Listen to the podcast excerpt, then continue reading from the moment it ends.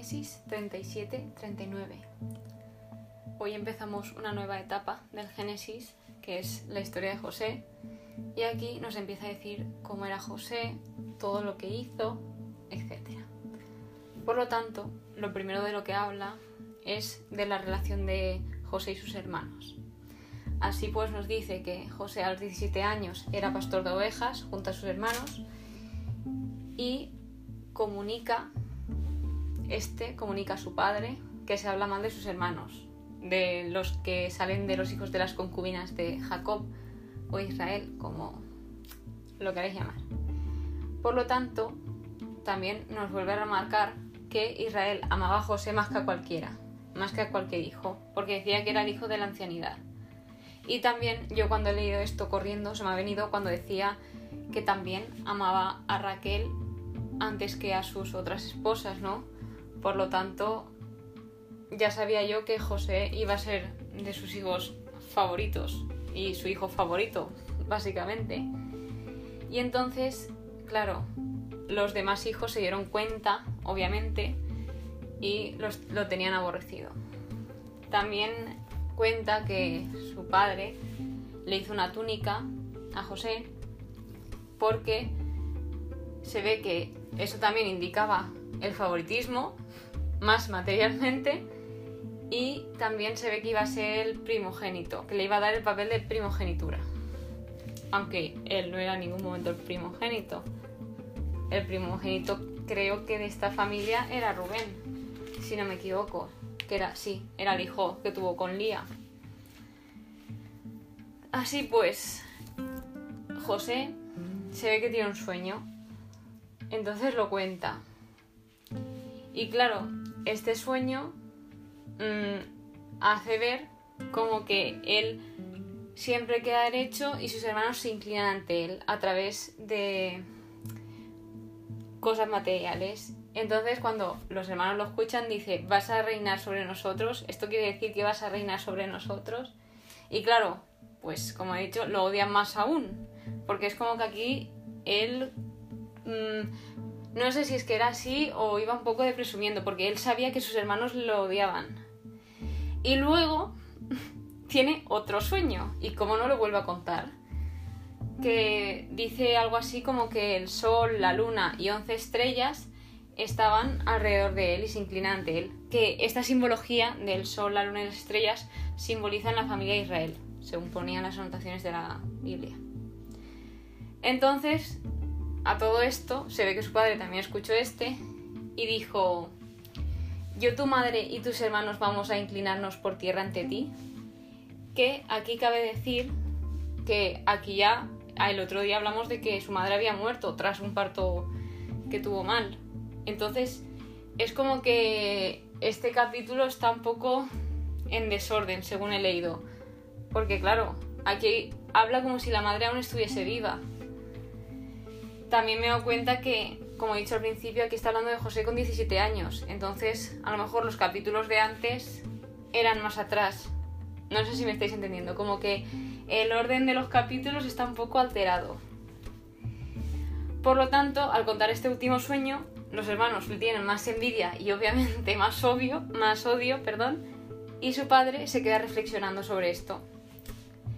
Así pues, José se dirige a Siken, porque esto ya es cambiando un poco de tema, se dirige a Siken a por noticias de sus hermanos, porque su padre lo manda, y sus hermanos realmente están en Dotán, porque este José se encuentra a alguien por el camino y le dice, este, esta persona, ¿qué buscas? Y dice que está buscando a sus hermanos, que si por favor le puede indicar el camino. Y por lo tanto, pues les lleva, le indica el camino donde están sus hermanos que ellos cuando lo ven de lejos están conspirando contra él porque quieren matarlo de la rabia que tienen por dentro, de la envidia, del odio, etc. A lo que a esto, Rubén, el, primer hijo de, de Jacob, de Israel, tenía la intención de salvarlo. Y él dice que no le pongan una mano sobre él, que no deben de hacer eso. O sea, no que no debe hacer eso, sino él como que le quiere caer bien a todo el mundo. No quiere decir que no lo hagan, pero pone como un remedio, pero aún así quiere contentar a todos.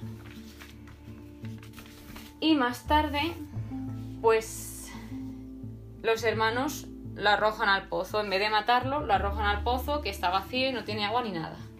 Y se le ocurre al otro hermano, a Judá, que, pues como matarlo estaría mal, por lo menos reflexionar un poco, que lo iban a vender a los ismaelitas. Y al final lo vendieron. Pero esto viene porque vinieron andando y los vio. Por lo tanto, este fue vendido por 20 piezas de plata, José. Así pues ya se llevan a José a Egipto y claro, cuando volvieron todos los hermanos a ver a Israel, a Jacob, pues mm, lo que hicieron antes de que se llevaran al, hermano, le quitaron la túnica, degollan un cabrito y lo cubren de sangre la túnica. Y claro, cuando le presentan la túnica al padre y dicen como que ha sido devorado por un animal y todo eso, pues el padre súper mal. Luego también nos dice que hizo duelo por su hijo muchos días y finalmente, cuando ya los ismaelitas llegan a Egipto, venden a José a Potifar o Putifar. Es que en cada sitio está, en, cada traducción pone un nombre diferente, entonces es un poco lioso. Pero bueno, que era el eunuco del faraón y capitán de la guardia. Y ya pasando de capítulo, nos habla de la historia de Judá y Tamar. Ya nos dice que Judá se casa y tiene hijos, y toma para su primogénito a Tamar. Pero ¿qué pasa? Que el primogénito de, de Judá, que era él, se ve que era malo a los ojos de Dios, no explica por qué, pero ya tiene que ser muy malo, entonces como que muere. Luego, se ve que aquí se llamaba matrimonio levirato o algo así, y había una ley del levirato. Por lo tanto, decían que si tú te casabas con alguien y no conseguías tener descendencia, se tenía que casar tu hermano para así tener la descendencia. Pero el hijo no sería realmente de tu hermano, sino de la persona que ha fallecido. Entonces, ¿qué pasa? Que cuando le tocó al otro hermano, a Onan, pues este evitaba dar descendencia por lo que acabo de decir, porque pues los hijos no serían suyos y pues entró en un eterno egoísmo y también muere. Entonces, claro, el padre ya solo le queda un hijo que es Sela y era muy pequeño, entonces le dice a Tamar que se vaya a casa de su padre y que cuando Sela sea más mayor, pues que se, que se case con él. Entonces, pues prosigue. Esto también indica el miedo de Judá a que se le muera su último hijo. Por lo que, pues Tamor se queda en casa del padre, como ya he dicho, y pues ya días tarde, meses tarde, muere también la mujer de Judá. Entonces se ve que se va a trasquilar el rebaño al sitio donde estaba Tamar y pues ella se entera y se disfraza, ¿no? Ella se quita el velo, se quita sus ropas de viuda y se cubre con el velo.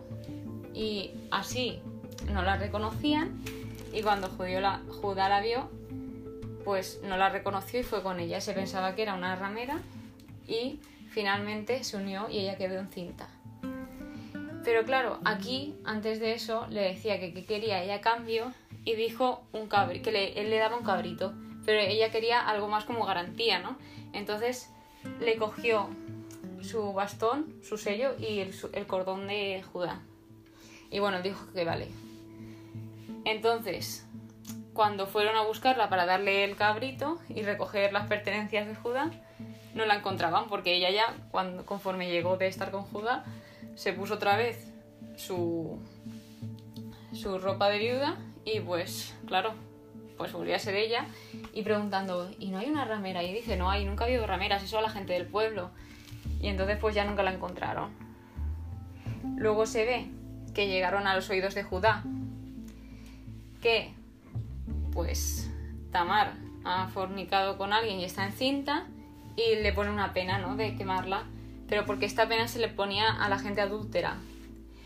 Y antes de eso, Tamar fue muy astuta, muy, muy astuta, que es cuando le pidió el bastón y todo eso. Y entonces dice, bueno, pues la persona que me ha dejado encinta eh, es quien es dueña de todo esto. Y claro, cuando Judá lo reconoció, como que supo que era él, y pues como que se cayó y pasó de todo y ya no volvió a saber nada de, de ella ni al revés.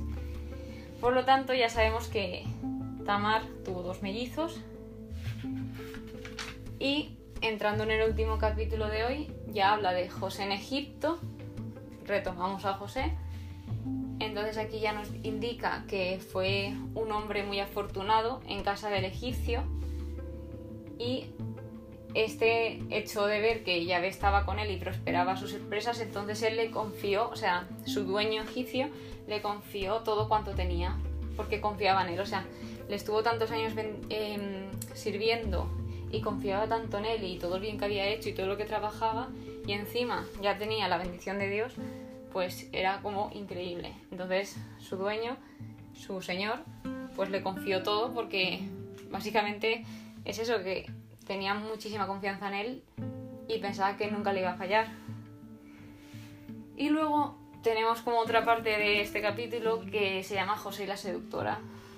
Nos habla también aquí que José es apuesto y de buena presencia, según dice la Biblia, y pues se ve que la mujer del señor egipcio de José, pues estaba todo el rato seduciéndole.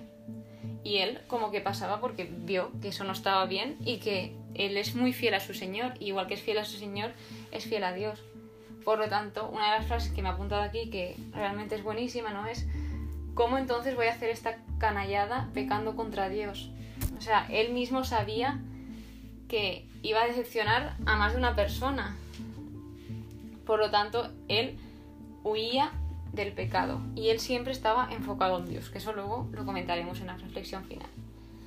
Así pues, ella no paraba de insistir día tras día, día tras día, pero él en ningún momento accedió y le decía las cosas bien claras. Por lo tanto, un día se ve que ella aprovechó y no sé cómo lo hizo, que al final planificó algo para dejar la casa sola y él em, José no lo sabía. Así pues, va a entrar a dejar algo y ella estaba ahí ¿Y qué pasa? Que se ve que como que le cogió la ropa a él y él salió corriendo porque no quería nada con ella. Y ella pues fue mintiendo de que él la había intentado violar y todo eso. De hecho se lo dijo a su esposo que, que su siervo se estaba intentando acostar con ella. Y entonces su siervo se quedó súper decepcionado y lo mandó que lo metiesen en la cárcel. Y ya habla de José encarcelado, de que Yahvé asistió a José y lo cubrió con su misericordia aquí en la cárcel, y este también se gana al alcaide y este deja todo en sus manos. O sea, realmente al final todo, toda la persona que pasa por la vida de José y pues José tiene que servir a la persona, esas personas siempre lo dejan todo en manos de José. Y por último, vuelvo a decir que esto también lo dice antes que no lo he comentado, ¿no? Pero aquí habla del alcaide, ¿no? Que este no controlaba nada porque Yahvé le asistía y hacía prosperar empresas. No controlaba nada de lo que hacía José porque confiaba completamente en él, sabía que tenía la bendición de Yahvé y esto también lo hacía el dueño egipcio. Por lo tanto, lo que sacamos de José en todo esto, ¿no? Es que él siempre tiene los ojos puestos en Dios y siempre confía en él, en ningún momento desconfía de él. Luego, la adversidad no le hizo endurecer su carácter, él seguía tal como era. La prosperidad tampoco lo, lo arruinó, que es muy importante, que cuando la gente empieza a ver prosperidad, pues al final se deja llevar y a lo mejor le puede llevar a cosas muy malas y él seguía igual y él también era la misma persona en privado que en público. Por lo tanto, también yéndonos al capítulo 37, cuando le estaba contando los sueños, sacamos una conclusión de que uno puede recibir el mensaje maravilloso de Dios, que quizá él no tenga la intención de que se le publique a los demás. A lo mejor Dios te está contando algo, pero no quiere que lo vayas predicando si algo te promete ya se verá, pero hay cosas que a lo mejor a él interesa que solo sepáis tú y él. Y todo tiene alguna razón, no lo hace por molestar o por otro asunto. Por lo tanto, también sacamos de la tentación de, de la mujer esta que el enemigo quiere que pienses que tu tentación es la única y nadie lo, lo entiende. O sea, eso es completamente mentira. O sea, nuestra tentación no es única, a más personas le está pasando y muchas personas la superan. O sea, José ha superado esto y ha superado muchas más, pero esta realmente es muy fuerte, ¿no? Porque claro, en esa época, pues, claro, una mujer todo el rato seduciéndole, seduciéndole y que él se negara rotundamente. ¿Por qué? Porque tenía los ojos puestos en Dios. Por lo tanto, en ningún, si los hubiese quitado, a lo mejor se hubiese dejado llevar por la tentación, pero en ningún momento los quitó. Entonces, por eso todo le salió bien, no peco en esta parte y de hecho la frase que así se titula el podcast de hoy es que es buenísima, porque ¿cómo voy a hacer esta tontería pecando contra Dios? Si él mismo ni quería hacerlo. Entonces también como que vemos la personalidad que tiene él, de que no es como los demás, de que él tiene sus principios y su carácter. Y aquí siempre dice que Dios provee una salida para escapar, pero tú tienes que tomarla. Tú eres quien decide si tomarla o no. Tú decides si escapar o no. Y eso ha sido el podcast de hoy. Espero que os haya gustado. Y nada, hasta mañana. Adiós.